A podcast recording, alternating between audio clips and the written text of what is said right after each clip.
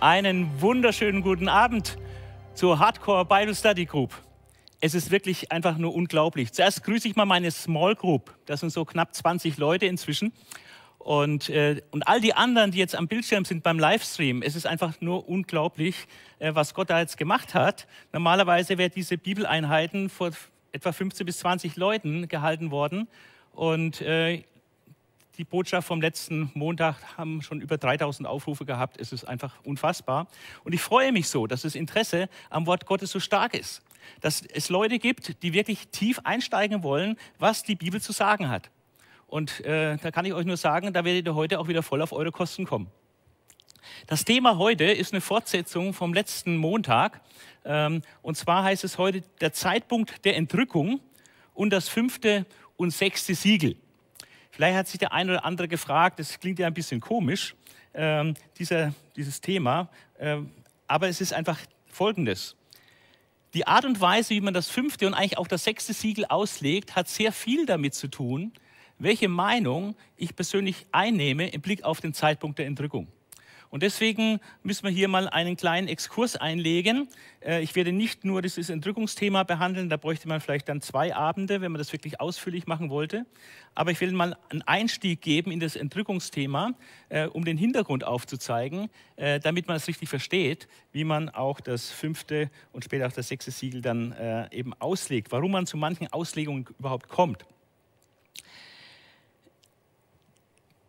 Dieser Exkurs zum Zeitpunkt der Entrückung, ähm, da müssen wir jetzt mal ein bisschen auch in die Geschichte gehen. Es gibt da verschiedene Systeme in der Theologie, äh, die in verschiedenen Jahrhunderten entstanden sind. Und eines ist das äh, System des Prämillenarismus. Das System des Prämillenarismus heißt, äh, dass Jesus äh, wiederkommt, bevor das tausendjährige Reich errichtet wird. Wir werden dann auch andere Systeme sehen. Aber das ist das Grundlegende. Jesus kommt vor dem tausendjährigen Reich wieder, er richtet das tausendjährige Reich. Und dieses System ist in der alten Kirche schon vorhanden gewesen. Ähm, und da haben wir sehr namhafte Vertreter von Kirchenvätern, äh, die diese Anschauung hatten. Clemens, Polycarp, Ignatius, Barnabas, Papias, Justin der Märtyrer, Irenäus, Tertullian, Hippolyt, Cyprian und so weiter und so weiter. Dann auch im Mittelalter die Waldenser, die Wiedertäufer, die böhmischen Brüder, die Mennoniten, äh, die Hugenotten, Bengel, Wesley, Darby und ganz viele Exegeten im 19., 20. und 21. Jahrhundert. All das ist eine der sehr weit verbreitete Positionen. Und innerhalb dieses Prämillenarismus, dass Jesus wiederkommt, um das tausendjährige Reich aufzurichten, innerhalb dieses Systems haben sich jetzt in all den Jahren fünf tatsächlich fünf verschiedene Positionen äh, ausgebildet, äh, wann denn die Entrückung stattfindet. Und äh, wir wollen diese Position jetzt mal nacheinander kurz anschauen, dass wir das verstehen. Nach der ersten Variante findet die Entrückung nach der Trübsal statt. Also Gemeinde muss durch die Trübsal durch und am Ende der Trübsal, wenn Jesus wiederkommt in Macht und Herrlichkeit, in diesem Zusammenhang wird auch die Gemeinde Jesu entrückt. Das ist die ursprüngliche Position der alten Kirche, äh, die jahrhundertelang äh, gelehrt wurde, wo es auch eigentlich gar nichts anderes gab. Und äh, hier ist sehr wichtig zu verstehen, dass bei dieser Anschauung man sehr deutlich unterscheidet zwischen Israel und der Gemeinde. Also Gott fährt verschiedene Programme mit Israel und auch mit der Gemeinde. Und es kommt dann zu einer siebenjährigen Trübsalzeit am Ende der Zeit, bevor Jesus wiederkommt. Und die Gemeinde muss hier da durch auf Erden. Und am Ende dieser Trübsal, also nach dieser Trübsal, kommt Jesus wieder und in dem Zusammenhang wird die Gemeinde entrückt. Wenn Jesus wiedergekommen ist, richtet er das tausendjährige Reich auf und dieses tausendjährige Reich geht dann über äh, in die Ewigkeit. Man kann dann diese siebenjährige Trübsalzeit noch in zwei Hälften äh, unterteilen. Das hat dann mit der Auslegung der 70 Jahrwochen von Daniel zu tun, sodass man eine erste Hälfte mit dreieinhalb Jahren und eine zweite Hälfte mit dreieinhalb Jahren dann äh, sieht von der Bibel her. Da gibt es dann Zahlen in der Offenbarung mit diesen 42 Monaten, 1260 Tagen, ja, und, oder Zeiten, Zeit, halbe Zeit. Und das hat damit zu tun mit diesen Hälften dieser Trübsalzeit. Das ist die älteste und äh, weit verbreitete Anschauung. Und dann kam eine zweite Anschauung auf, äh, und zwar erst 1830 in dieser Gegend. Und zwar durch John Nelson Darby. Und er hat durch Kombination von verschiedenen Bibelstellen, hat er dann gemeint, äh, dass man beim Kommen Jesu unterscheiden muss, äh, eigentlich zwei verschiedene Kommen unterscheiden muss. Nämlich das Kommen Jesu für die Gemeinde, eben zur Entrückung, und dann später äh, das Kommen Jesu zum Gericht für die Welt in Macht und Herrlichkeit. Und das hat er durch sehr interessante Kombination von Bibelstellen äh, kam er dann so auf diese Idee. Und dadurch ist die sogenannte Lehre von der Vorentrückung entstanden oder die Entrückung der Gemeinde vor der Trübsal. Ich hätte eigentlich ja gar nichts dagegen, wenn er da recht hätte, äh, weil es ist äußerst angenehm für die Gemeinde Jesu. Aber ähm, das ist nicht das Entscheidende, ob das uns angenehm ist, sondern die Frage ist, was lehrt das Wort Gottes wirklich? Auch bei dieser Variante hat Israel und die Gemeinde genau getrennte Programme. Aber eben die Gemeinde muss nicht durch die Trübsal, sondern die Gemeinde Jesu, die wahrhaft Gläubigen, werden zu einem Zeitpunkt X entrückt und verwandelt. Ähm, das bedeutet auch, dass die gläubigen Verstorbenen in dem Moment dann auch verwandelt werden, auferstehen und verwandelt werden und äh, bei Jesus sind. Und dann findet das ganze Programm der Trübsalzeit hier auf Erden statt. Aber äh, die Gläubigen sind dann nur Zuschauer dann vom Himmel aus. Ähm, das war dann die Gegenposition, die sich dann äh, sehr stark ausgebreitet hatte äh, über die ganze Welt im Grunde genommen. Und ähm, dann ähm, hat es auch nicht so sehr lange gedauert. Dann gab es Leute, die ähm, versuchten, einen Kompromiss zu finden zwischen beiden Anschauungen. Und das war dann die dritte Variante, die Lehre von der Entrückung in der Mitte der Trübsalzeit. Also man konnte dann nicht sehen, dass äh, die Gemeinde dem allen äh, weggenommen wird.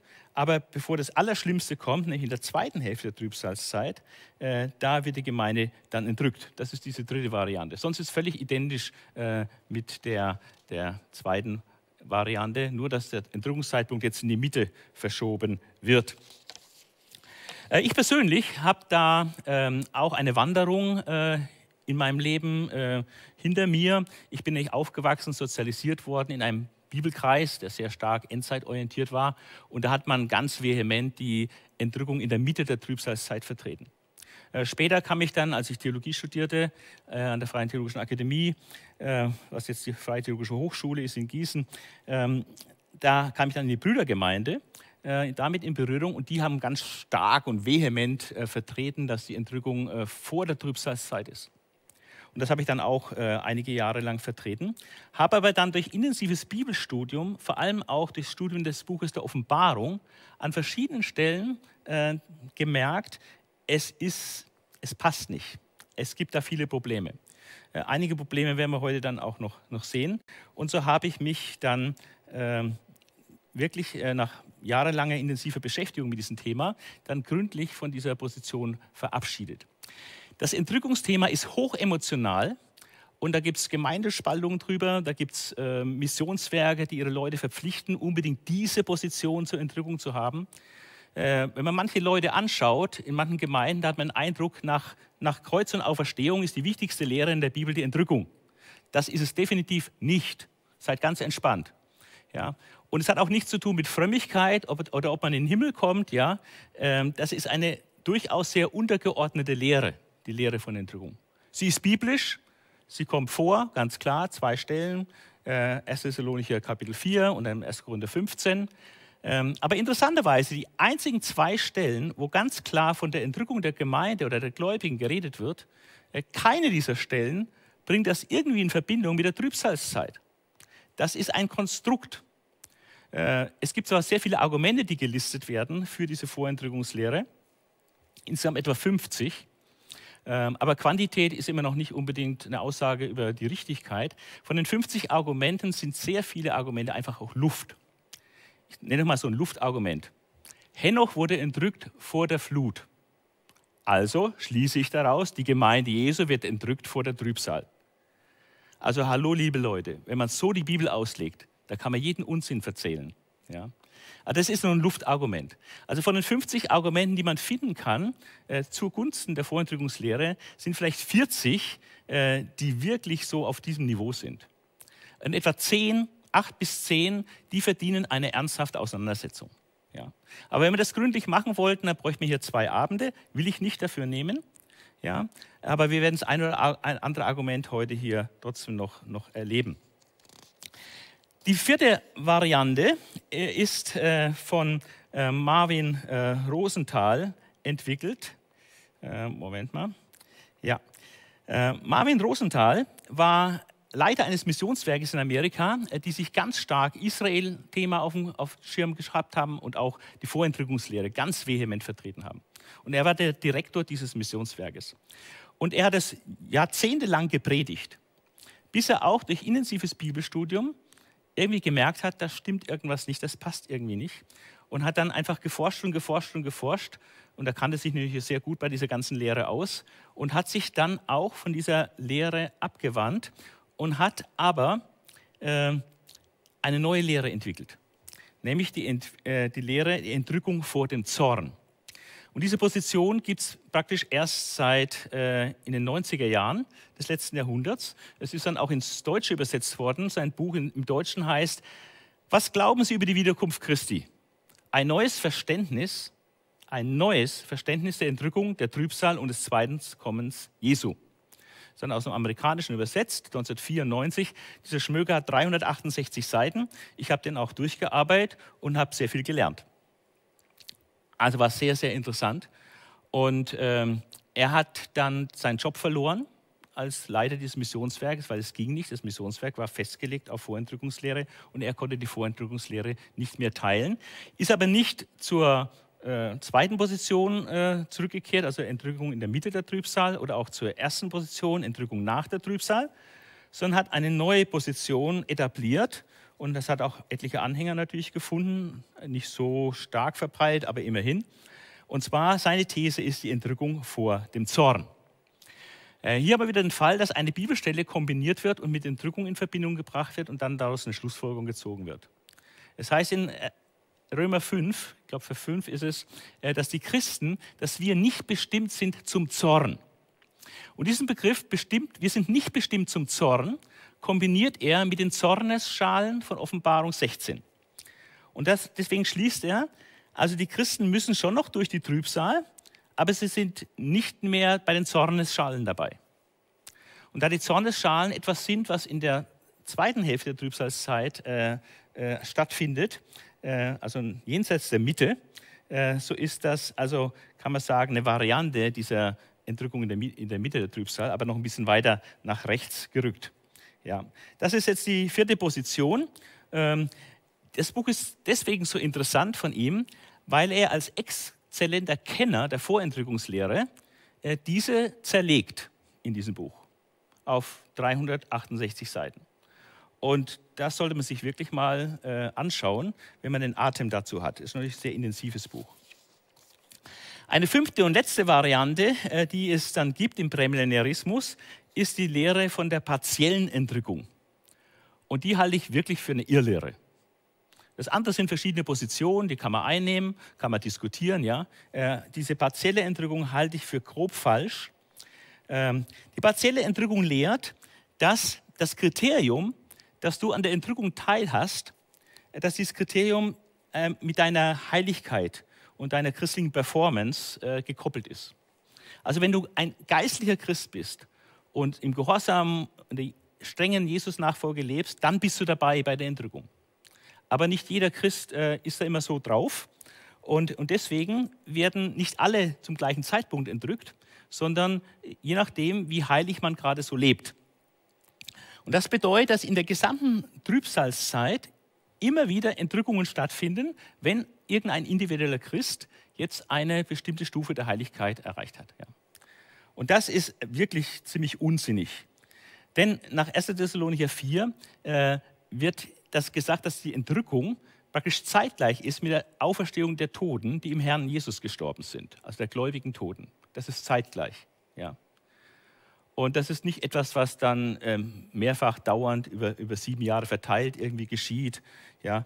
Und die, die Teilnahme an der Entrückung oder an der Auferstehung, an dieser sogenannten ersten Auferstehung, ist auch nicht davon abhängig, ob ich jetzt ein bisschen frömmer bin oder ein bisschen weniger fromm bin als Christ.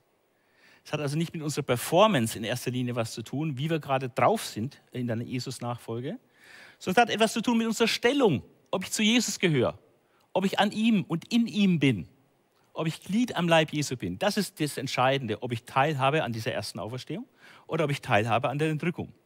Also von daher kann man diese partielle Entrückung äh, getrost, denke ich, abhaken. Äh, mit der Entrückung geschehen ja äh, viele Dinge. Ich habe einen Kollegen an der Bibelschule gehabt, der Don Newby, äh, der war in der Dakoa Bibelschule und der ist eines Nachts aufgewacht und war ganz allein in diesem Mehrzimmer, Mehrbettzimmer. Da gab was ist jetzt hier los?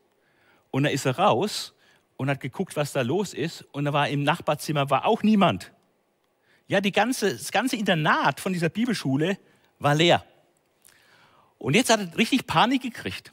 Er hat wirklich geglaubt, die Entrückung hat stattgefunden und er ist nicht dabei. Ja, er ist nicht dabei.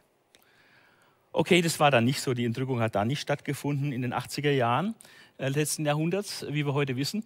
Ähm, es war Folgendes passiert. Es war ein Feueralarm und er hat gepennt, er hat das Alarmsignal verschlafen. Die ganze Bibelschulfamilie, die war dann praktisch außerhalb, hat sich da an so einem Treffpunkt versammelt und er ist allein übrig, übrig geblieben und hat äh, dann Panik geschoben. Die Entrückung wäre passiert und er war nicht dabei. Ja. Gut, ähm, allerdings du musst natürlich wissen, du kannst jeden Moment sterben und du musst jeden Moment bereit sein, deinem Herrn zu begegnen. Ja, völlig unabhängig vom Zeitpunkt der Entrückung. Eine andere Variante äh, zu diesem Thema ist der sogenannte Amillenniarismus. Der Amillenniarismus äh, ist dann äh, stark von Augustinus vertreten worden und er hat eine klassische Formulierung äh, gebracht und da müssen wir diese Folie mal einblenden. Ähm, und hier ist sehr wichtig, äh, dass Israel und die Gemeinde nicht getrennte Programme haben. Das ist der wesentliche Unterschied zwischen dem Prämillenniarismus also einer der Unterschiede.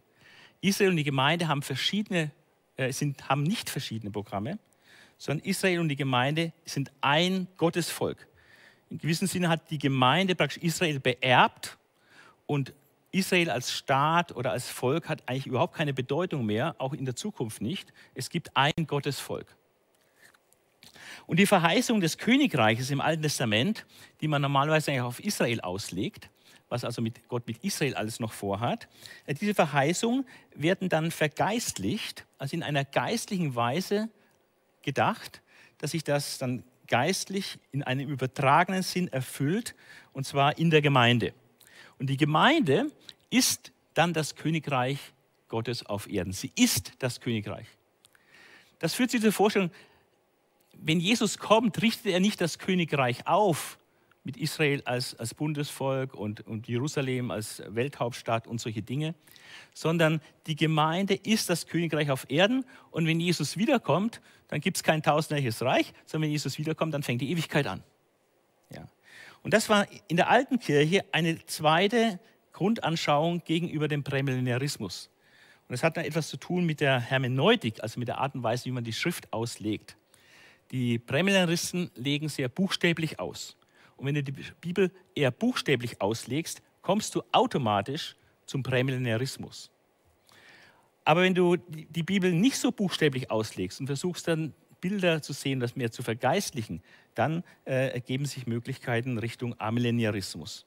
Also es gibt kein tausendliches Reich in der Zukunft, sondern jetzt leben wir im Reich Gottes, im Königreich auf Erden und wenn Jesus kommt, beginnt die allgemeine Auferstehung, das allgemeine Gericht und die Ewigkeit.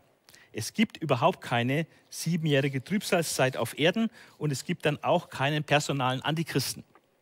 Also das ist ein sehr, ein sehr großer Unterschied.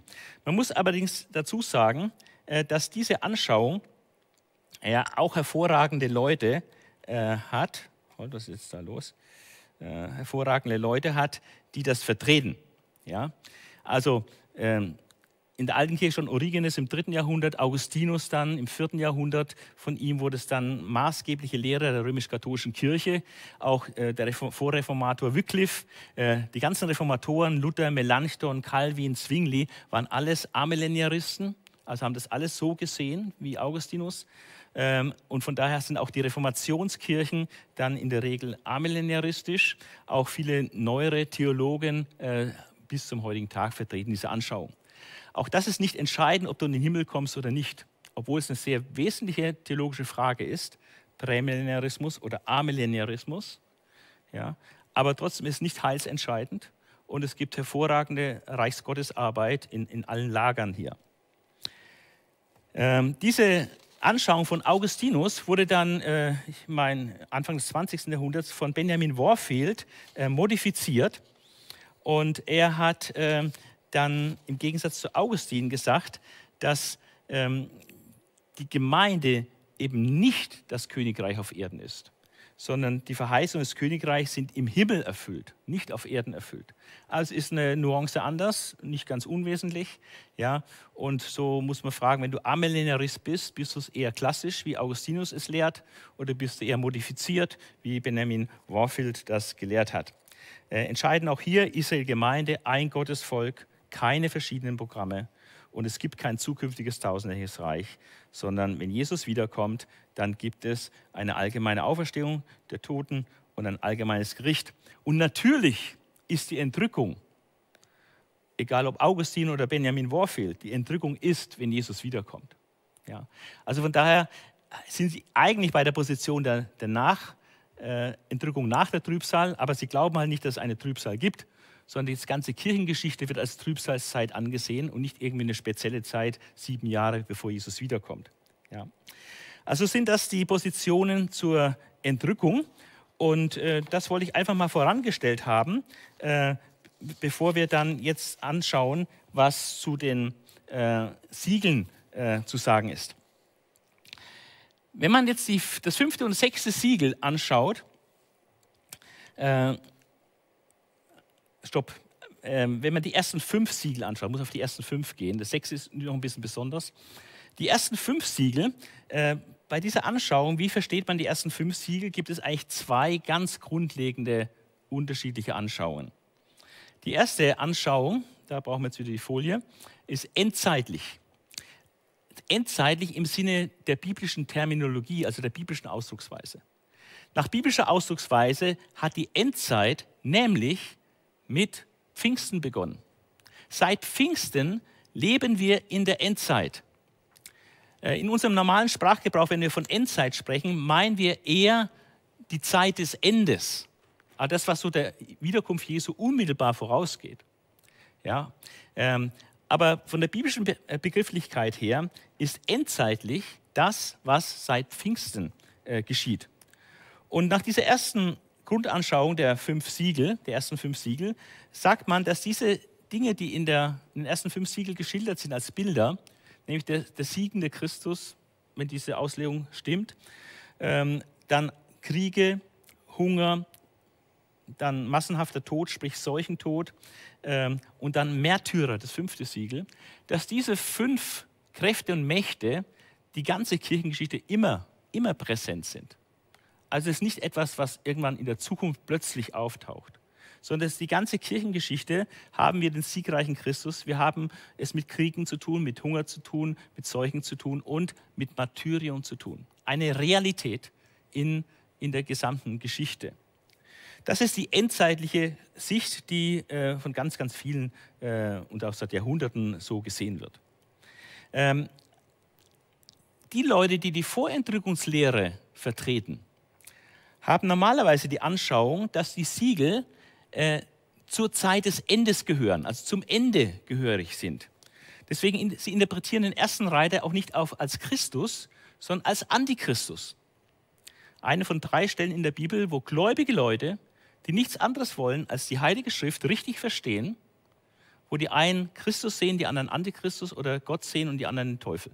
Das gibt es drei Stellen, äh, wo das tatsächlich so vorkommt. Und das ist eine davon. Die einen Christen sehen hier Jesus Christus und die anderen sehen hier den Antichristen. Und diejenigen, die die Vorentrückungslehre vertreten, äh, und auch die meisten, die so die Entrückung in der Mitte der Trübsalzeit vertreten, äh, die äh, gehen davon aus, dass die Siegel alle zum Ende gehören. Also alles zukünftige Sachen sind. Alle Siegel. Also der erste Reiter ist dann der Antichrist, der zweite und der Antichrist hat dann in seinem Gepäck praktisch als Folge seines Auftretens kommt es zu einem riesigen Krieg, es kommt zu einem zu riesigen Hungersnöten, es kommt zu riesigen Epidemien, ja und durch diese Plagen wird dann ein Viertel der Weltbevölkerung vernichtet. Das würde nach heutiger Zählung etwa zwei Milliarden Menschen bedeuten. Nur noch mal zu Vergleich, der Zweite Weltkrieg hat 55 Millionen Opfer gekostet. Aber heute haben wir 8 Milliarden Menschen auf Erden knapp. Das würde also irgendwo ein Volumen von, von 2 Milliarden Menschen haben. Ja. Das ist das, womit die Leute rechnen. Das ist ihre Anschauung von der Zukunft. Der Antichrist kommt, dann gibt es einen riesigen Krieg, es gibt riesige Hungersnöte, es gibt riesige Katastrophen und ein Viertel der Menschheit wird vernichtet. Ja. Aber ich halte diese Auslegung für nicht korrekt, sondern ich glaube, dass diese Siegel, die ersten fünf, die gesamte Kirchengeschichte präsent sind und das werden wir auch gleich beim fünften Siegel dann näher anschauen. Jetzt kommen wir zum fünften Siegel. Und da lese ich jetzt mal den Bibeltext, Kapitel 6, Vers 9 bis 11. Ich lese hier nach der neuen evangelistischen Übersetzung. Nun brach das Lamm das fünfte Siegel auf. Da sah ich unten am Altar die Seelen der Menschen, die man umgebracht hatte, weil sie an Gottes Wort festhielten und ihm als seine Zeugen treu geblieben waren. Oder um des Zeugnisses willen heißt es eigentlich wörtlich. Ihm als seine Zeugen treu geblieben waren. Sie riefen mit lauter Stimme, du heiliger und wahrhaftiger Herrscher. Wie lange dauert es noch, bis du unser Blut an den Bewohnern der Erde rächst und sie richtest? Und dann kommt die Antwort von Gott. Hab noch eine kurze Zeit Geduld, bekam sie zur Antwort, während jeder von ihnen ein weißes Gewand erhielt. Erst müsse noch eine bestimmte Zahl ihrer Glaubensgeschwister zum Ziel kommen, so und, und so wie sie getötet werden.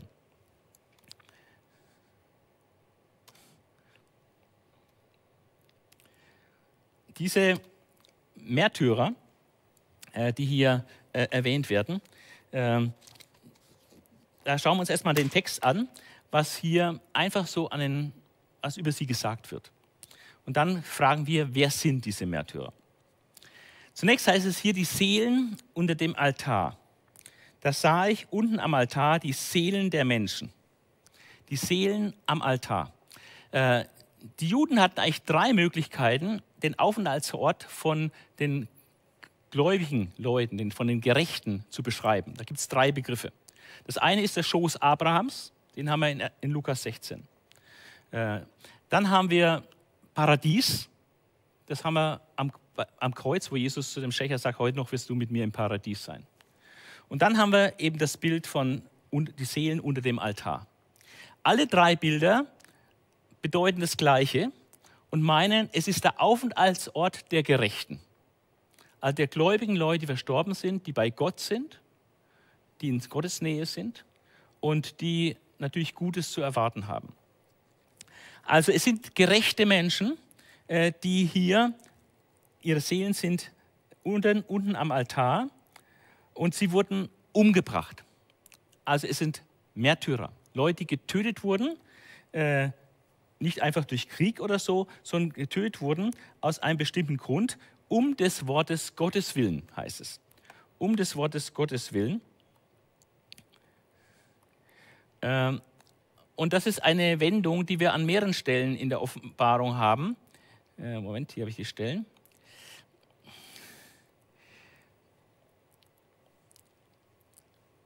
Zum Beispiel Offenbarung 2, äh, Vers, Offenbarung 1, Vers 2 und Vers 9. Äh, haben wir da was dazu? Äh, da heißt es, äh, dieser Johannes berichtet richtet nun alles genauso, wie es ihm gezeigt worden ist und wie er es als Wort Gottes von Jesus Christus empfangen hat. Hier ist Wort Gottes die Rede, von, dass er von Christus empfangen hatte.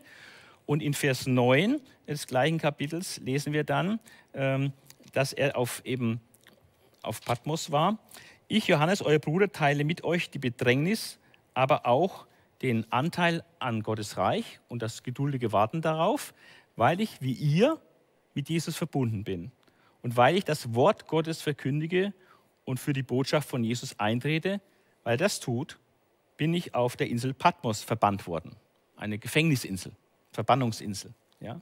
Also um des Wortes Gottes willen und weil er für Jesus eingetreten ist. Das war der Grund, weshalb Johannes auf die Verbannungsinsel kam. Und das finden wir dann auch in weiteren Kapiteln der Offenbarung, äh, dass es ein Grund ist, äh, weshalb äh, Gläubige verfolgt werden.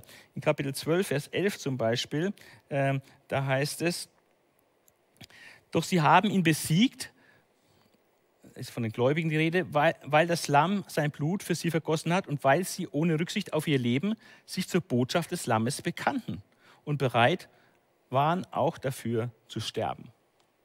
Also die Überwindung der Gläubigen ist im Extremfall auch dann sein Leben hinzugeben für Jesus.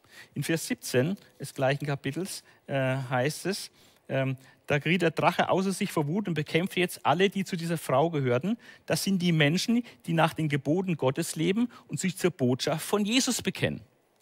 Ja?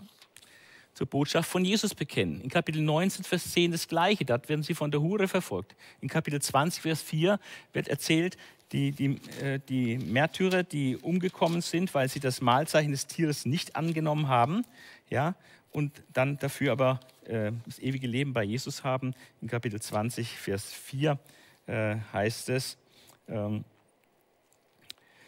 dann sah ich Throne und sah, wie alle, die darauf Platz nahmen, ermächtigt wurden, Gericht zu halten. Ich sah auch die Seelen derer, die enthauptet worden waren, also Märtyrer, weil sie sich zur Botschaft von Jesus bekannt hatten und öffentlich für Gottes Wort eingetreten waren.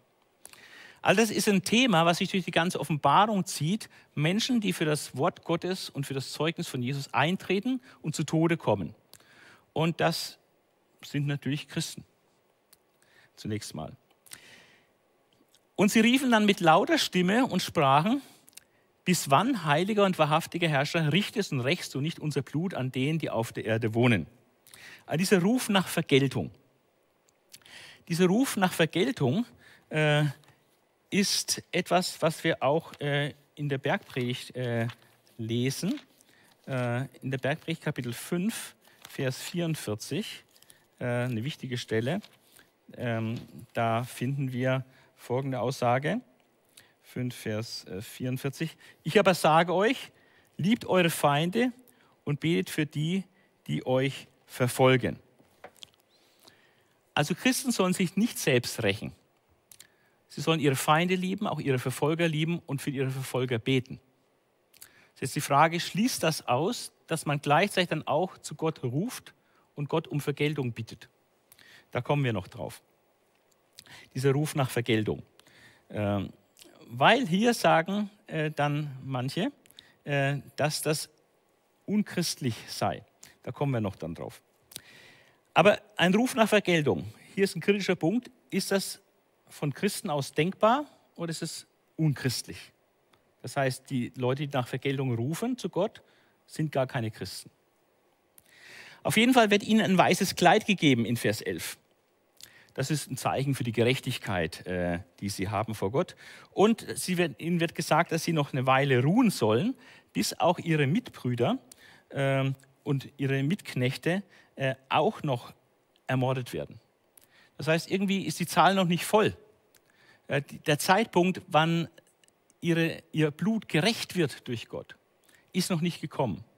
Im Gegenteil, es müssen noch mehr Leute umkommen, um des Wortes Gottes willen, um ihres Zeugnisses, um Jesu willen. Und das ist auch etwas, was wir der ganzen Kirchengeschichte hindurch sehen, äh, dass es Märtyrer gibt. Das Blut der Märtyrer ist auch Same der Kirche. Und wenn wir an Märtyrer denken, da denken wir oft so ans äh, erste, zweite Jahrhundert, wo so Christenverfolgung waren im Römischen Reich. Aber wisst ihr, in welchem Jahrhundert es die meisten Märtyrer in der Gemeinde Jesu gegeben hat? Das war das 20. Jahrhundert. Also nie in keinem Jahrhundert hat so viele Märtyrer um Jesu willen gegeben wie im 20. Jahrhundert. Das ist das Jahrhundert der Märtyrer. Ja. Also Martyrium ist eine Realität, die zum Reich Gottes dazugehört. Und es ist auch etwas, was Jesus ganz klar anspricht in der Endzeitrede. Er spricht das Thema Verführung an und warnt vor Verführung. Und er kündigt seinen Jüngern an, dass sie unbedingt mit Verfolgung rechnen müssen.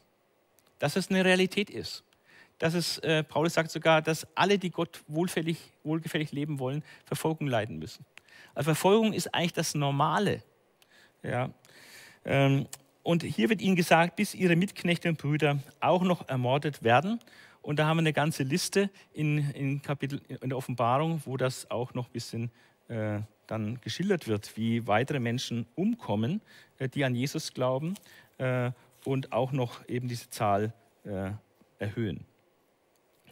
Die große Frage, die sich stellt, wer sind diese Märtyrer?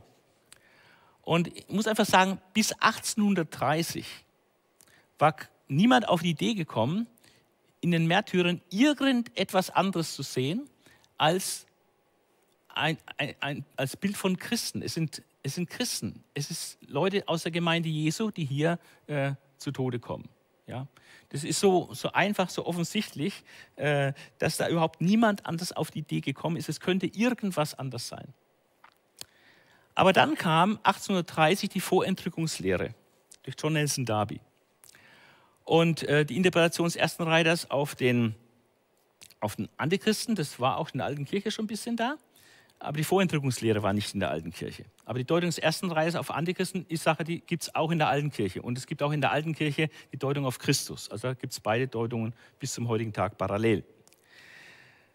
Aber bei der Vorentrückungslehre äh, ist dann der entscheidende Punkt, dass die Gemeinde Jesu vor dem Auftreten des Antichristen ja entrückt wird weil durch den Antichristen die Trübsalzeit herbeigeführt wird. Und wenn die Gemeinde vorher entrückt wird, dann, dann ist sie eben nicht mehr da. Und wenn zwei, das zweite, dritte und vierte und fünfte Siegel Folge sind des Auftritts des Antichristen, dann bedeutet das, dass die, die Märtyrer vom fünften Siegel nicht Christen sind, weil die ja schon entrückt sind, die sind ja schon weg, sondern man hat hier dann eine neue Gruppe, nämlich die Gruppe und sagt, das sind Märtyrer der Trübsalzeit. Die Gemeinde Jesu wird entrückt vor der Trübsal, aber in der Trübsal kommen dann immer noch viele zum Glauben und durch das Wirken des Antichristen kommen dann viele zu Tode. Und diejenigen, die, das sind die, die hier beim fünften Siegel beschrieben werden. Also Märtyrer, ja, die glauben an Jesus, aber sie gehören nicht eigentlich zur Gemeinde Jesu, weil die ja schon entrückt wurde, die ist schon weg, sondern das sind Leute, die erst in der Trübsalzeit zum Glauben kommen und dann ihr Leben verlieren um Jesu willen, aber sie sind nicht Glieder am Leib Jesu.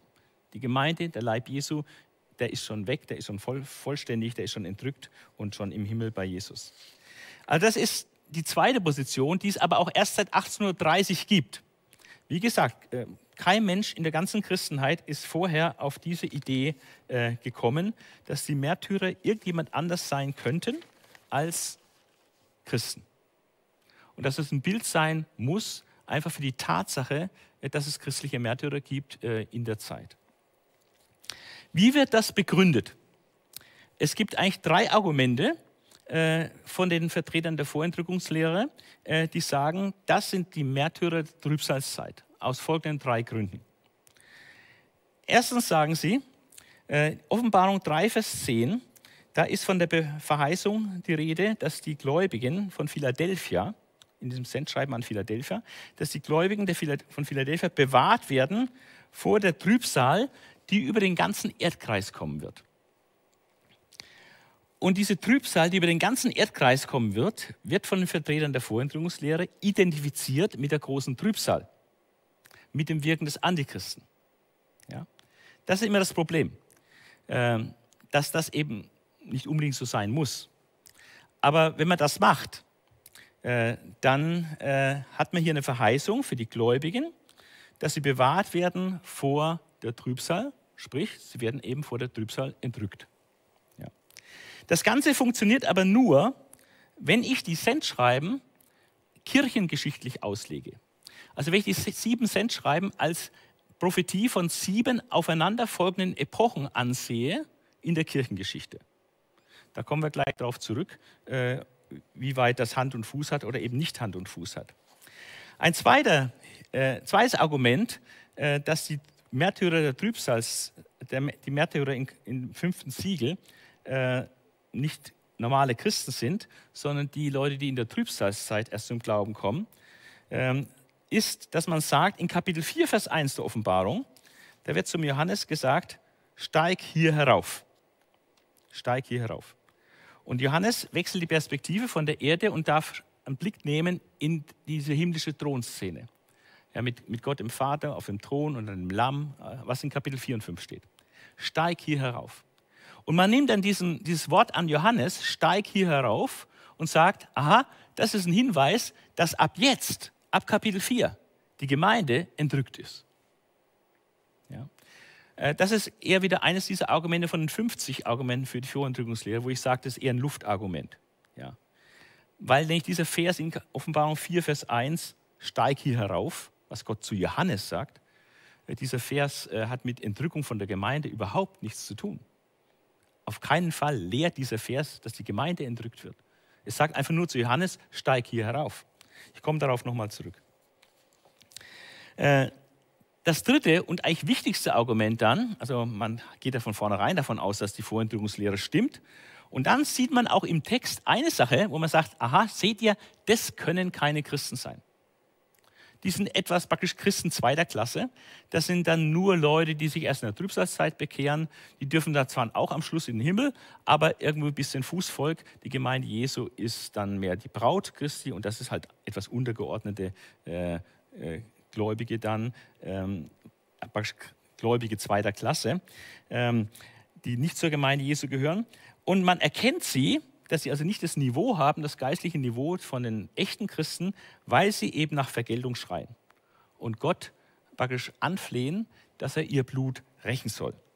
Also hier wird praktisch behauptet, dass dieser Ruf nach Vergeltung unchristlich sei und auch begründet damit, Christen sollen ja ihre Feinde lieben, auch ihre Verfolger lieben, für sie beten. Und dann passt es nicht dazu, dass sie äh, dann nach Vergeltung rufen. Und äh, das ist aber, äh, denke ich, auch ein, ein, großer Irrtum. Und wir werden uns jetzt etwas Zeit nehmen, äh, jedes dieser drei Argumente kurz anzuschauen und ähm, eine Gegenposition äh, oder eine Gegenargumentation dazu zu finden. Also die Widerlegung vom Argument 1, diese Aussage im Sendschreiben an die Gemeinde in Philadelphia, dass die Gemeinde Philadelphia bewahrt wird vor der Stunde der Versuchung, die über den ganzen Erdkreis kommt. Das wird als Beweis genommen, dass die Gemeinde vor der, großen, vor der Trübsal entrückt wird. Und da, zu diesem Argument muss man sagen, Widerlegung von Argument 1, äh, Folie bitte, genau, die Offenbarung 3, Vers 1, diese Stelle, diese Verheißung an die Gemeinde in Philadelphia, äh, hat einfach eine zeitgeschichtliche Relevanz.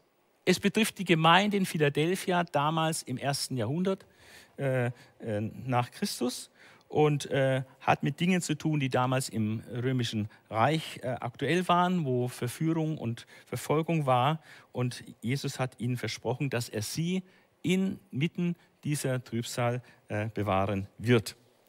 Die Bewahrung, das ist dann der zweite Punkt hier, sehr, sehr wichtig, die Bewahrung geschieht nicht vor der Situation, dass Jesus die Gemeinde wegnimmt, dass sie nichts mit dieser Situation zu tun hätten, sondern die Bewahrung geschieht in der Situation. Und äh, hier müssen wir Johannes 17, Vers 15 lesen, eine wichtige Stelle äh, in diesem Zusammenhang, äh, wo, wo, ganz klar ist, dass die Bewahrung äh, in der Situation äh, geschieht und nicht indem er davor äh, weggenommen wird. In Johannes, in Johannes 17, Vers 15 lesen wir, da sagt Jesus diesem hohepriesterlichen Gebet, ich bitte dich nicht darum, sie aus der Welt wegzunehmen, aber ich bitte dich, sie vor dem Bösen zu bewahren. Vor dem Bösen zu bewahren. Und da ist im Griechischen die gleiche Präposition ek, ek heißt eigentlich aus heraus, ja, wie auch in Offenbarung 3, Vers 10, wo es heißt, er wird sie bewahren vor der Stunde der Versuchung. Ja. Es ist ja offensichtlich, dass äh, Jesus seine Gläubigen nicht vor, vor allem Bösen bewahrt, dass ihnen das Böse nichts anhaben kann, sondern die Bewahrung geschieht inmitten all dem Bösen, was geschieht, auch an Verfolgung und Feindschaft, was gegen die Gemeinde Jesu geschieht. Da bewahrt Gott sie äh, nicht immer am Leib, aber an der Seele und im Geist. Ja. Ein Bonhoeffer wird noch hingerichtet kurz vor Kriegsende. Ja.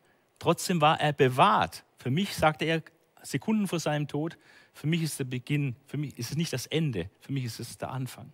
Ja.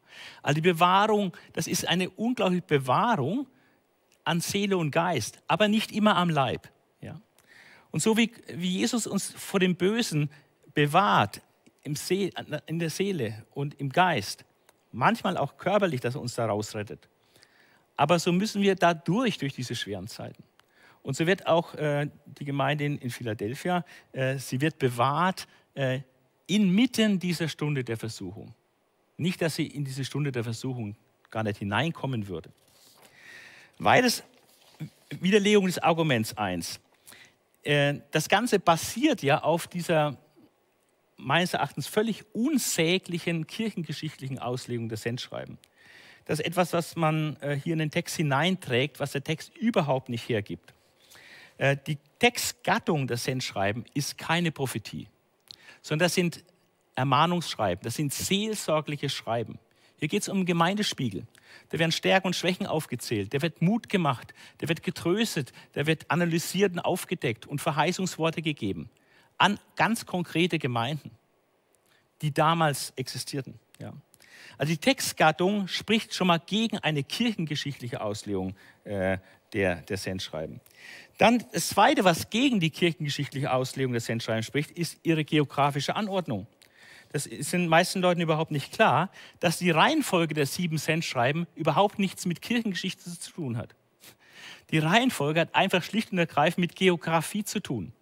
Äh, wenn man da mal so eine Skizze einblendet äh, über die, die geografische äh, Stationierung, wo, wo, die Gemeinden sind. Ephesus ist so, so, links am Meer, ist das, äh, links äh, im Bild so in der Mitte. Dann geht man von Ephesus nach Norden, nach Smyrna und von Smyrna nach Pergamon. Das einfach entlang einer wichtigen äh, römischen Handelsroute. Von Pergamon geht man nach rechts rüber, nach Thyatira von Thyatira weiter nach Sardes, wir sind runter, rüber nach Philadelphia äh, und dann kommt man weiter unten in Laodicea an. Auch das ist eine römische, äh, wichtige römische Handelsstraße. Das heißt, diese sieben Gemeinden sind wie Perlen an einer Schnur entlang von zwei römischen Handelsstraßen. Wenn also ähm, der Überbringer der, der, des Buches der Offenbarung diese Gemeinden besuchen soll, um die Gemeinde abzuliefern, und er wird, soll in Ephesus anfangen, äh, die Offenbarung praktisch äh, weiterzugeben, äh, dann ist einfach ganz automatisch, dass er von Ephesus dann nach Smyrna, dann nach Pergamon, dann nach Thyatira, dann nach Sardes und dann nach Philadelphia und dann nach Laodicea geht. Das ist die Reihenfolge der Sendschreiben, geografisch bedingt. Das ist genauso, wenn ich sage äh, Basel, Freiburg, Offenburg, äh, Rastatt, äh, Karlsruhe und dann irgendwie Pforzheim, Stuttgart. Ja, oder ich gehe von Konstanz über, über, über Singen, äh, dann Donaueschingen, äh, Villingen-Schwenningen, Rottweil, Horb, äh, Herrenberg hoch. Ja. Es ist geografisch bedingt, hat überhaupt nichts mit Kirchengeschichte zu tun. Weiteres Argument gegen die kirchengeschichtliche äh, Auslegung der Sendschreiben. Die sieben Gemeinden sind völlig gleichzeitig. Die sind gleichzeitig vorhanden, nicht ein Nacheinander. Die werden angeschrieben, die sind zur gleichen Zeit vorhanden. Äh, wie kommt man darauf, dass das eine Prophetie auf die, die Kirchengeschichte sei? Diese sieben Cent-Schreiben, diese sieben Gemeinden sind auch sehr modellhaft. Sie sind typisch für alle Gemeinden, zu allen Zeiten. Man kann nicht sagen, es kommt in der Kirchengeschichte eine Phase äh, von Ephesus, dann kommt die Smyrna-Phase und so weiter. Das ist einfach Unsinn. Zu allen Zeiten gibt es Verfolgung. Zu allen Zeiten gibt es Gemeinden, die lau sind. Zu allen Zeiten gibt es Gemeinden, die klein, aber am Wort Gottes festhalten und deswegen lebendig und kraftvoll sind.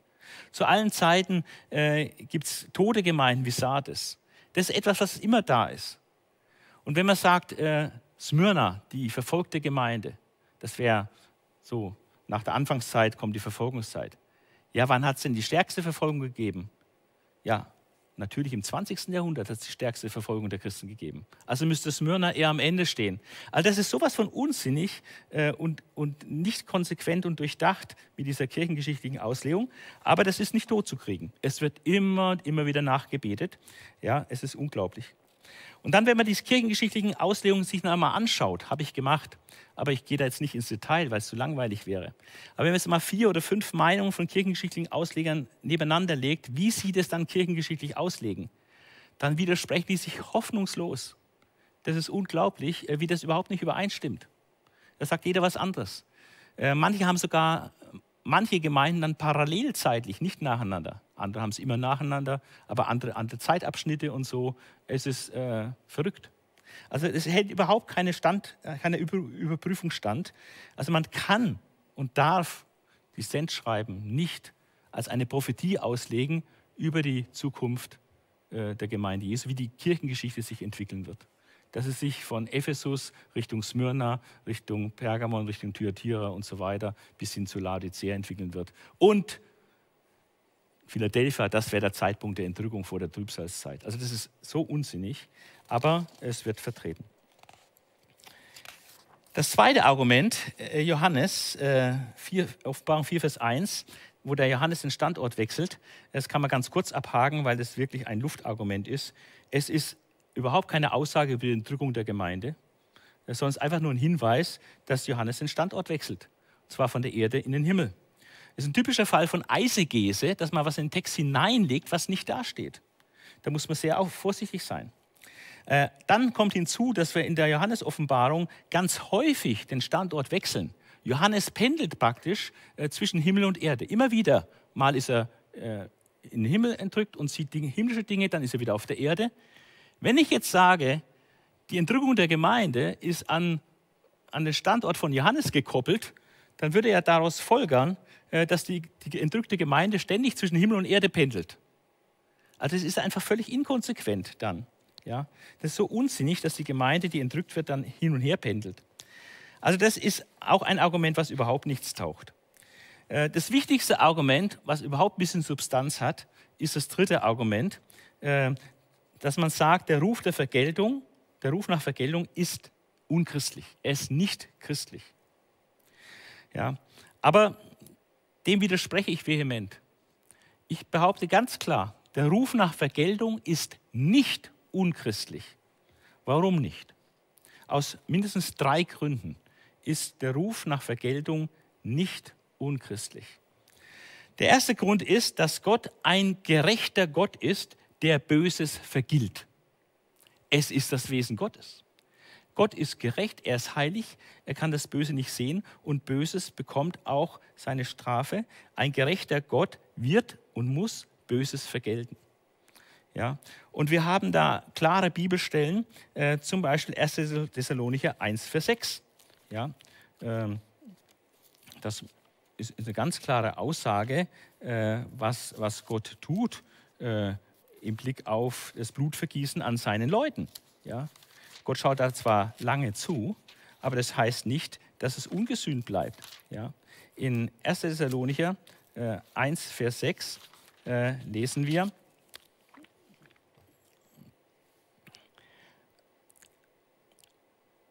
Und als ihr das Wort, äh, schreibt Paulus hier an die Thessalonicher, als ihr das Wort trotz vieler Anfeindungen mit einer Freude aufgenommen habt, wie sie nur der Heilige Geist schenken kann, seid ihr unserem Beispiel gefolgt und auch dem des Herrn. So wurdet ihr für alle Gläubigen in Mazedonien und Achaia selbst ein Vorbild. Ich glaube, ich habe mich hier vertan. Es muss 2. Thessalonicher heißen. Ja, es ist, es ist 2. Thessalonicher 1, Vers 6, nicht 1. Thessalonicher 1, Vers 6. Also, da heißt es in 2. Thessalonicher 1, Vers 6, denn so zeigt sich, dass Gott gerecht ist. Genau hin. So zeigt sich, dass Gott gerecht ist. Er wird es denen, die euch unter Druck setzen, mit Unterdrückung heimzahlen. Gott richtet, er richtet gerecht. Ja? Und euch, den Bedrängten mit dem Ende alles Leidens, wird er sie praktisch dann seine Gerechtigkeit zeigen, dass für die Gläubigen dann in dem Zeitpunkt dann das Ende des Leidens eingesetzt hat. Ja. Also, wenn Jesus wiederkommt, dann wird vergolten, dann wird gerichtet. Und dann, das ist gerecht vor Gott, denen, die die Gläubigen bedrängt und bedrückt haben und verfolgt haben und getötet haben, dass sie Gericht erhalten von Gott. in Sprüche äh, 25, 1, 21, 22, was dann auch in, in Römer äh, 12 äh, zitiert wird, äh, wird äh, klar gesagt, mein ist die Rache. Ich will vergelten, spricht der Herr. Das steht im Alten Testament in Sprüche 25. Und das zitiert Paulus äh, im Römerbrief, Kapitel 12. Und das ist sehr wichtig, was hier im Römerbrief steht, wie, wie Paulus das auch verwendet und verwertet, dieses Wort, dieses wahre Wort, dass Gott eben ähm, auch ein Gott der Rache ist, der vergilt, der richtet. Und, ähm, und das hat eine wichtige Konsequenz für die Gläubigen. In Römer 12, Vers 19 heißt es, da sagt Paulus, ähm, in Vers 19, rächt euch nicht selbst, ihr Lieben. Also ihr sollt keine äh, Selbstjustiz üben. Jesus sagt, wenn jemand dich auf die rechte Wange schlägt, halt ihm die linke auch noch hin. Und wenn du verfolgt wirst, dann musst du halt fliehen. Aber du sollst nicht gewalttätig zurückschlagen. Ja. Also rächt euch nicht selbst, ihr Lieben, sondern lasst Raum für den Zorn Gottes. Denn in der Schrift steht, jetzt seht ihr Sprüche 25, es ist meine Sache, das Unrecht zu rächen, sagt der Herr. Ich werde Vergeltung üben. Und da gibt es noch andere Stellen, Hebräer 10, äh, Vers 30 bis 31, und es gibt andere. Die Bibel warnt die Gläubigen vor eigenständiger Rache. Aber sie lehrt ganz klar, dass Gott das Böse rächen wird. Und von daher handeln die Märtyrer hier überhaupt nicht unchristlich, sondern genau christlich. Sie befehlen sie nehmen die Rache nicht in ihre eigene Hand, sondern sie befehlen ihre Sache Gott an und fragen, Herr, bis wann rächst du nicht unser Blut? Diese himmelschreiende Ungerechtigkeit, die geschieht, dass die Menschen, die Gläubigen, hingeschlachtet werden wie Schlachtschafe. Herr, warum tust du nichts? Warum, warum handelst du nicht? Und die Antwort Gottes ist, habt einfach Geduld. Das kommt schon zu seiner Zeit. Aber es müssen noch viele andere auch noch getötet werden, um des Wortes Gottes, um ihres Zeugnisses willen. Und ein letztes Argument, dass das überhaupt nicht unchristlich ist, äh, Gott äh, um Vergeltung anzurufen, äh, ist, dass ein Engel Gottes, was ein Engel Gottes in Offenbarung 16, Vers 5 bis 6 sagt. Dieser Engel Gottes sagt dort, nachdem Gott dann in den Zorneschalengerichten wirklich diese Rache vollzieht, dieses Gericht an den Gottlosen vollzieht, da heißt es in Vers 5 äh, und 6. Ich lese vielleicht ab Vers 4. Der dritte Engel goss seine Schale über die Flüsse und Quellen aus, da wurde alles Wasser zu Blut. Und ich hörte den Engel, dem die Gewässer unterstellt waren, sagen, gerecht bist du, heiliger Gott, der da ist und schon immer war. Dein Gericht ist gerecht, denn Blut hast du denen zu trinken gegeben, die das Blut deiner Heiligen und Propheten vergossen haben. Sie haben es nicht anders verdient. Das ist das im Munde des Engels. Der Ruf ist nicht unchristlich. Aber nicht nur das, sondern wenn ich die Märtyrer vom fünften Siegel auf Märtyrer der Trübsalzeit deute und sage, das sind keine Christen, weil die Gemeinde ja schon entrückt ist, dann habe ich ein Riesenproblem mir eingehandelt, worüber die Leute sich überhaupt nicht im Klaren sind, wie groß das Problem eigentlich ist. Denn diese, diese Vorentrückungslehre führt nämlich dann zur künstlichen Erschaffung einer riesigen großen Gruppe von Geretteten, die aber nicht zur Gemeinde Jesu gehören. Das heißt, wir haben dann plötzlich nicht nur Israel, das Volk Gottes des Alten Bundes, und die Gemeinde Jesu, das Volk Gottes des neuen Bundes, sondern plötzlich, weil ich die Vorentrückungslehre vertrete, schließe ich, dass die Märtyrer nicht Christen sind, sondern eine neue Gruppe.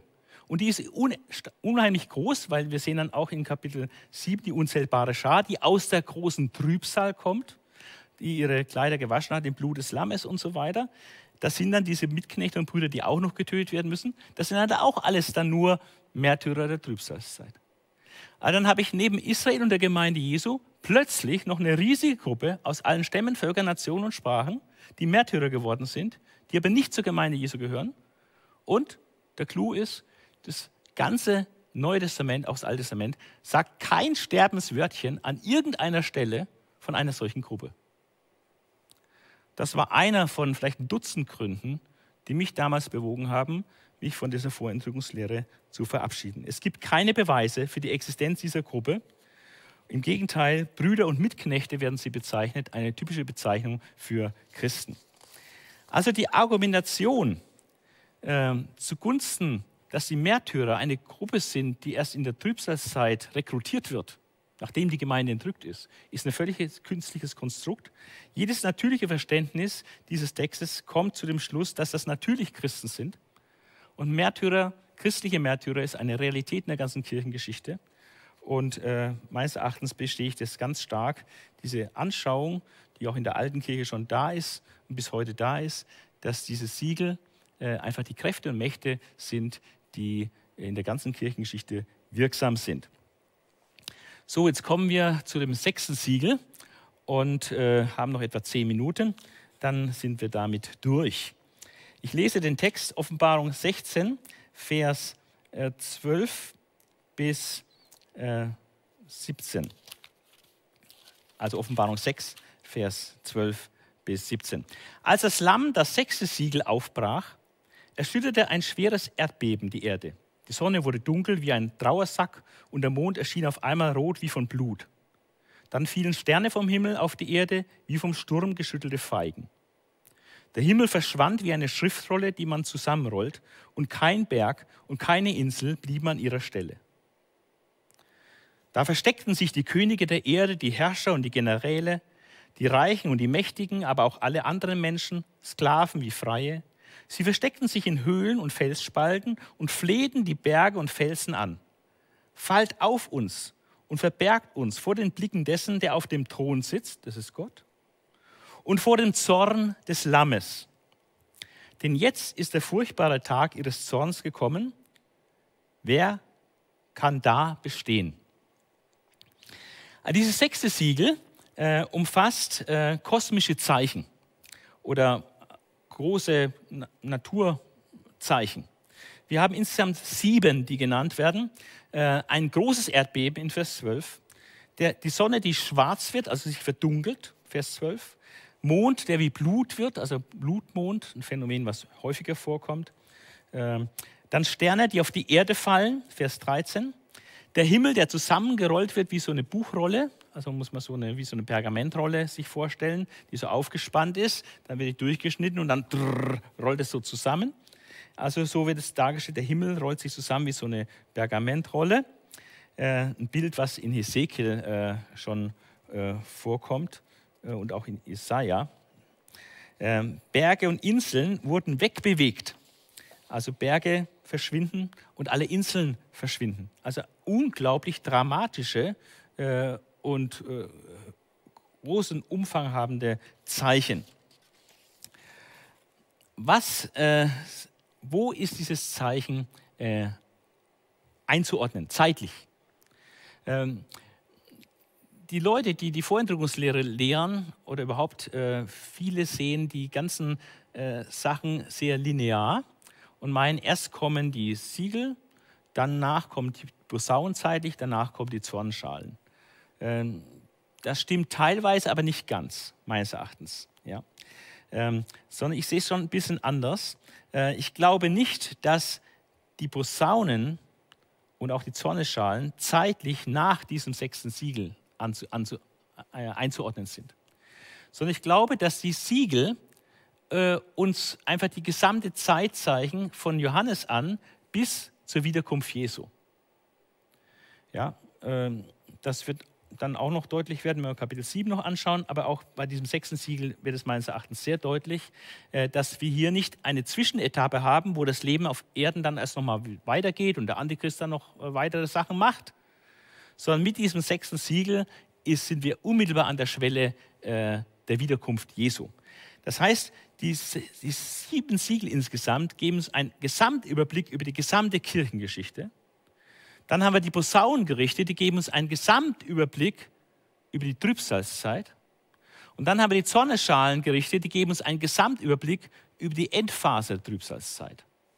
Das ist meines Erachtens das viel bessere Verständnis, als es einfach nur streng linear hintereinander zu sehen. Wie komme ich da drauf? Das Hauptargument ist, dass man sehen kann, äh, dass Offenbarung 6, das sechste Siegel, völlig parallel ist zu dem, was Jesus zu den kosmischen Zeichen sagt. Und jetzt genau hinhören, was Jesus den kosmischen Zeichen sagt, die nach Matthäus 24 nach der Trübsalzeit stattfinden. Also unmittelbar nach dieser Trübsalzeit, von der Jesus dann spricht in, Offenbar, in, in Matthäus 24, unmittelbar nach der Trübsalzeit finden diese kosmischen Zeichen statt. Und Jesus nennt die auch. Und wenn man die anschaut, was Jesus dazu sagt und was Johannes 6 dazu sagt, dann stellt man ganz leicht fest eigentlich, dass das identisch ist, dass es ein und dasselbe Ereignis ist. Das heißt, das sechste Siegel, das sind nichts anderes als die kosmischen Zeichen, die auch Jesus geweissagt hat in seiner berühmten Endzeitrede, für das, was nach der Trübsal geschieht. Und zwar unmittelbar bei seinem Kommen. Ja. Und das ist die zeitliche Einordnung dieses sechsten Siegels. Und ähm, jetzt wollen wir mal einen kurzen Vergleich sehen. Äh, was sagt die Offenbarung und was sagt das Matthäus-Evangelium? Wir sehen in der Offenbarung ein großes Erdbeben. Äh, das wird in Matthäus in dem Zusammenhang nicht erwähnt. Dann sehen wir, dass die Sonne schwarz wird. Und äh, in Matthäus sagt Jesus, die Sonne wird ihren Schein verlieren. Äh, der Mond wird wie Blut nach Offenbarung. Jesus sagt, auch der Mond wird seinen Schein verlieren. Dann sagt die Offenbarung, dass die Sterne auf die Erde fallen. Und Jesus sagt, äh, die Sterne fallen vom Himmel. Das ist auch das Gleiche. Dann sagt äh, die Offenbarung, der Himmel wird zusammengerollt werden wie ein Buch. Und äh, ja, Jesus sagt in Matthäus, die Kräfte der Himmel werden sich bewegen, werden also in Unordnung kommen. Und das Ganze sind einfach Bilder, dass hier eine, eine kosmische, massive Veränderung stattfindet, dass hier ein, ein Zeitenwechsel, ein Zeitenumbruch ist, äh, dass hier eine völlig neue Zeit anfängt, nämlich äh, die Zeit der Wiederkunft des Herrn. Und die Berge und Inseln, die wegbewegt werden, das entspricht genau dem, die kann man nicht auch nur einmal wegbewegen, äh, was dann beim, äh, bei, den, bei der siebten Zornesschale in Kapitel 16 äh, erwähnt wird, wo auch alle Berge, alle Inseln total erschüttert werden und alle Berge platt gemacht werden und die Inseln untergehen. Also das ist, hier sind die parallelen Texte. Wir sehen dann die Wehklage der Menschen in den letzten drei Versen. Und zwar eigentlich alle Menschen. Könige, große, reiche, Hauptleute, gewaltige, Knechte, Freie. Und was machen diese Menschen, die einfach geschockt sind vor das, was jetzt passiert, vor Angst praktisch vergehen? Sie verbergen sich in den Klüften und Felsen der Berge. Ja, das ist eine Ausdrucksweise, die finden wir auch in der Endzeitrede Jesu, die finden wir auch in Lukas 23 und wir finden sie vor allem in Jesaja, wo immer wieder vom ausgereckten Arm Gottes die Rede ist und dass die Menschen dann vergehen und sich verkriechen, also in den Felsspalten, in den Höhlen und so weiter, damit sie vom, Zorn Gottes äh, nichts abbekommen. Ja. Und diese Bilder von Jesaja 2, Vers 10, Vers 19, Vers 21 werden hier aufgegriffen und angewendet auf diese Situation. Warum verkriechen sich die Leute? Sie haben eigentlich eine Todessehnsucht. Die wollen jetzt alle sterben. Die wollen jetzt alle tot sein in Vers 16, ja, fallt auf uns, ja, sagt er, und flehten die Berge und Felsen an, fallt auf uns und verbergt uns vor den Blicken dessen, der auf dem Thron sitzt. Also sie werden jetzt mit dem lebendigen Gott konfrontiert, der zum Gericht kommt und äh, sie haben natürlich entsprechend riesige Angst äh, vor seinem Zorn. Äh, das ist ihnen völlig klar und dieser Zorn ist auch berechtigt, das ist ihnen auch klar. Ja, verbergt uns vor den Zorn des Lammes. Sie wollen also lieber tot sein, als jetzt dem Lamm, dem wiederkommenden Herrn Jesus, praktisch in die Hände fallen, der jetzt zum Gericht kommt. Und dann stellt, stellen sie eine entscheidend wichtige Frage. Wer kann bestehen? Wer kann da bestehen? Also wenn Gott und das Lamm mit ihrem Zorn jetzt hereinbrechen auf die Menschheit, wer kann da bestehen? Und das ist sehr, sehr wichtig zu verstehen, dass diese Frage dann in Kapitel 7 beantwortet wird. In Kapitel 7 haben wir dann zwei Gruppen, die uns gezeigt werden, die 144.000 auf der einen Seite und die unzählbare Schar aus allen Stämmen, Völkern, Nationen, Sprachen auf der anderen Seite. Diese zwei Gruppen werden uns gezeigt und sie sind praktisch die Antwort, sie können bestehen vor dem Zorn Gottes. Da werden wir das nächste Mal äh, drüber verhandeln. Äh, in den nächsten Montag werde ich über Offenbarung 7 sprechen. Also wer kann bestehen? Es sind die zwei Gruppen, die 144.000 Versiegelten aus allen Stämmen Israels, wie es heißt, und die unzählbare Schar aus allen Stämmen, Völkern, Nationen und Sprachen, das ist die Gemeinde, äh, die, die kann auch bestehen vor dem Zorn des Lammes. Wir müssen jetzt zum Abschluss noch eine Tabelle anschauen, ähm, weil wir müssen verstehen, es ist ganz wichtig, wenn wir Bibel richtig auslegen wollen, dass man Parallelstellen erkennt und die Parallelstellen richtig zusammenstellt. Und von daher muss man Offenbarung 6 und 7, äh, was ja auch eine Einheit bildet, ähm, mit der Endzeitrede Jesu äh, in Verbindung bringen. Matthäus 24, aber auch Markus 13 und Lukas 21.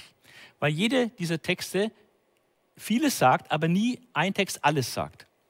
Und wir haben folgendes Gesamtschau. Wenn wir einfach jetzt mal die Endzeitrede Jesu nehmen, wie sie in den drei Evangelien überliefert ist, von daher praktisch komplett überliefert ist, mit allen Aspekten, und Offenbarung 6 und 7 noch dazu nehmen, dann ergibt sich folgendes Gesamtbild.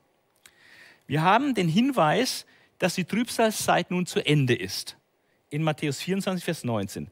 Gleich nach jener Trübsalzeit werden. Also eine ganz klare zeitliche Einordnung. Diese kosmischen Zeichen, von denen Jesus spricht, sind nach der Trübsalzeit. Und das sagt auch Markus 13, Vers 24a. Dann haben wir die kosmischen Zeichen. Äh, Matthäus, Markus, Lukas, Offenbarung, alle haben die gleichen kosmischen Zeichen, Sonne, Mond, Sterne. Völlig parallel.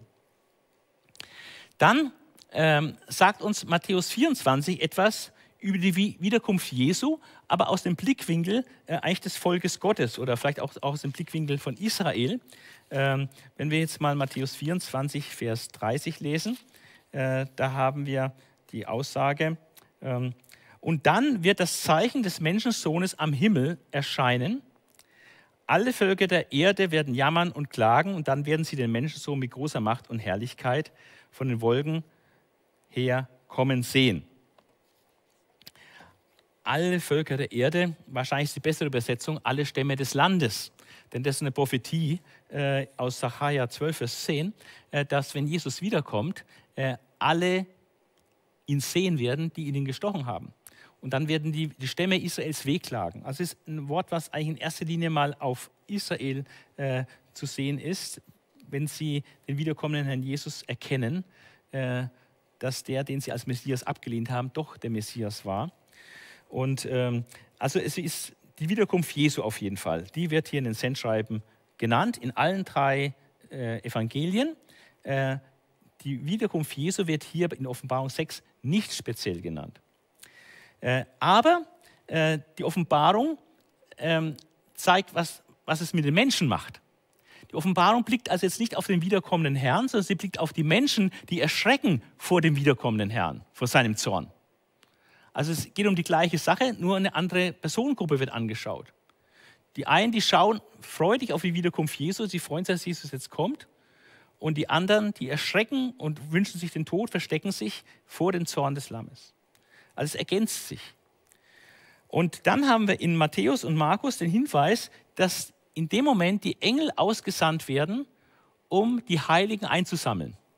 Ja, ganz wichtiger Vers, Matthäus äh, 7, 24, äh, Vers 31, dann wird er die Engel mit mächtigen Posaunenschall aussenden, um seine Auserwählten aus allen Himmelsrichtungen und von allen Enden der Erde zusammenzubringen. Also die Sammlung der Auserwählten Gottes aus allen Himmelsrichtungen, ja, durch, durch Engel hier haben wir hier. Ja. Und äh, das ist meines Erachtens äh, eher ein Hinweis auf die Entrückung als irgendetwas anderes. Auf jeden Fall befinden wir uns nach der Trübsalzeit hier und dann werden alle Auserwählten, alle Gläubigen äh, gesammelt aus allen Himmelsrichtungen, aus, auf der ganzen Welt. Äh, Markus sagt es ähnlich. Äh, Offenbarung ähm, wirft einen Blick auf die 144.000 aus Israel und äh, Offenbarung 7, Vers 9 bis 17 auf die unzählbare Schar aus allen Nationen. Und äh, Und das sind die Christen. Es sei denn, man lehrt die Vorentrückungslehre, dann sind es auch wieder nicht die Christen. Sondern muss man auch hier wieder eine Gruppe von Leuten annehmen, die erst in der Trübsalzeit zum Glauben kommen, aber nicht zur Gemeinde Jesu gehören. So, das war heute das Thema Entrückung und das fünfte und sechste Siegel.